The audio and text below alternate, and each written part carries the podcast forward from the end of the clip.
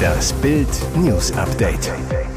Es ist Freitag, der 25. November und das sind die Bild Topmeldungen.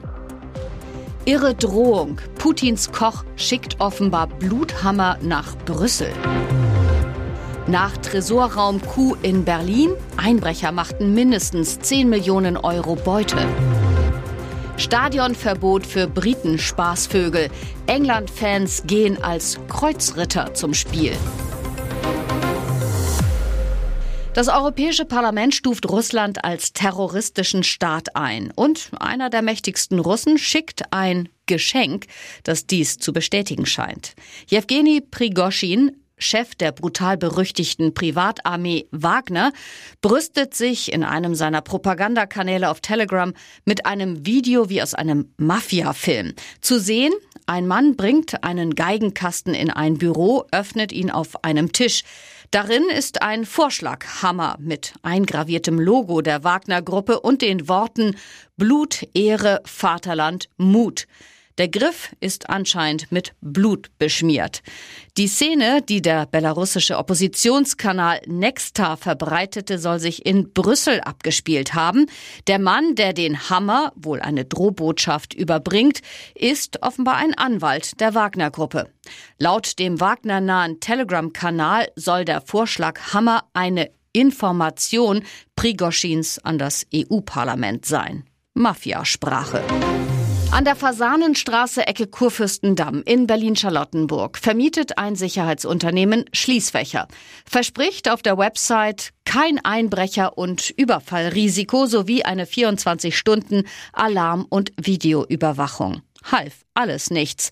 Am Samstagabend räumten Einbrecher Dutzende Schließfächer aus und machten eine Multimillionenbeute. Bei dem Einbruch in den Tresorraum einer ehemaligen Privatbank ist einem Online-Uhrenhändler nach eigenen Angaben ein Schaden von mehr als 10 Millionen Euro entstanden. Es seien 1000 von insgesamt 2000 eingelagerten Uhren gestohlen worden, erklärte Geschäftsführer Tim Hendrik Meyer vom Unternehmen Watchmaster am Donnerstag auf Anfrage. Der Händler für Luxusuhren gehört nach eigenen Angaben zu den Kunden des Unternehmens, das laut Eigenwerbung mehr als 1200 Schließfächer in der ehemaligen Privatbank anbietet. Laut Watchmaster seien allein bei ihnen 900 Kunden von dem Diebstahl betroffen.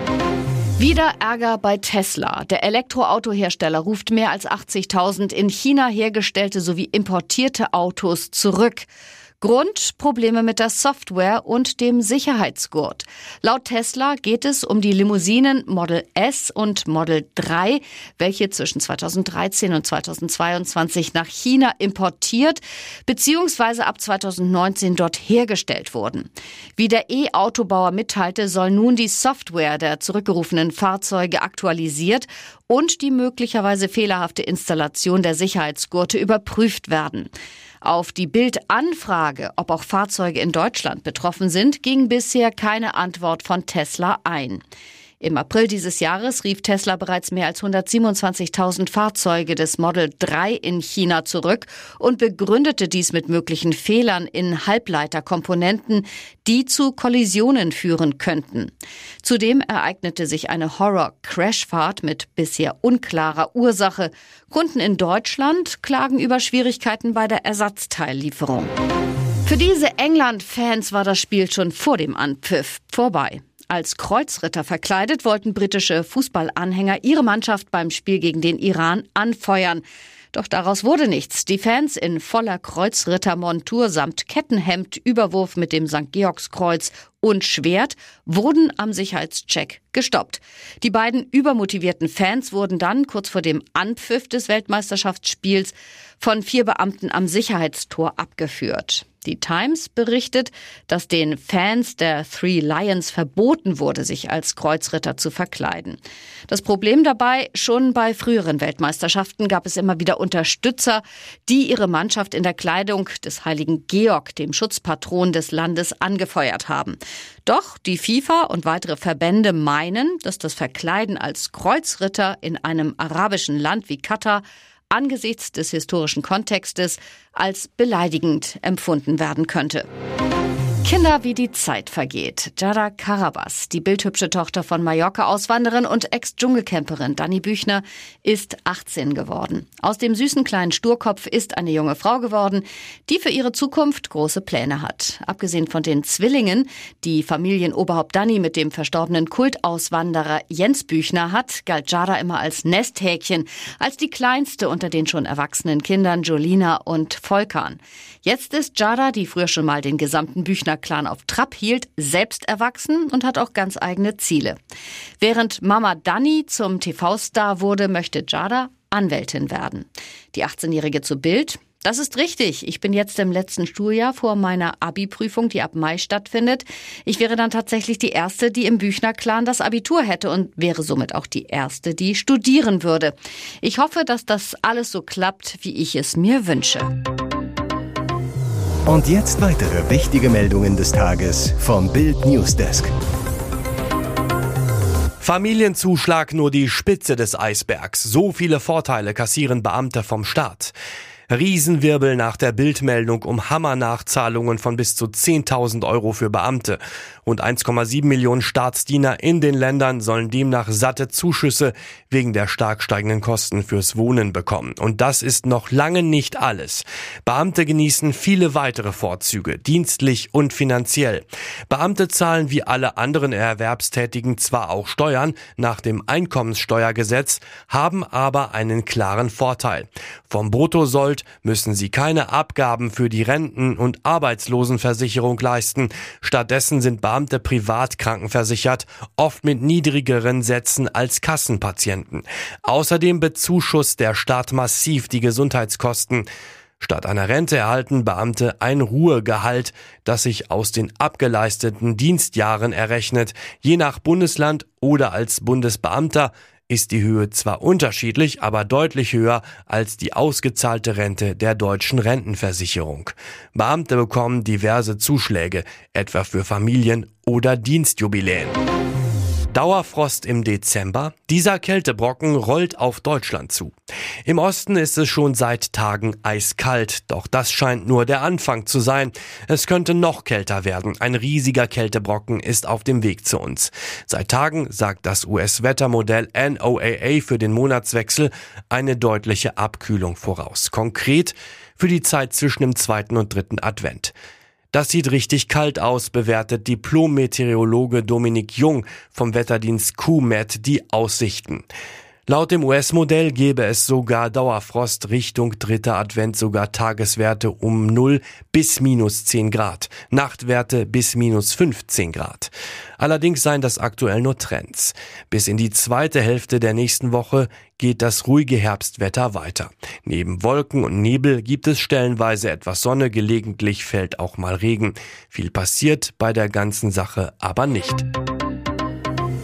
Ihr hört das Bild News Update mit weiteren Meldungen des Tages.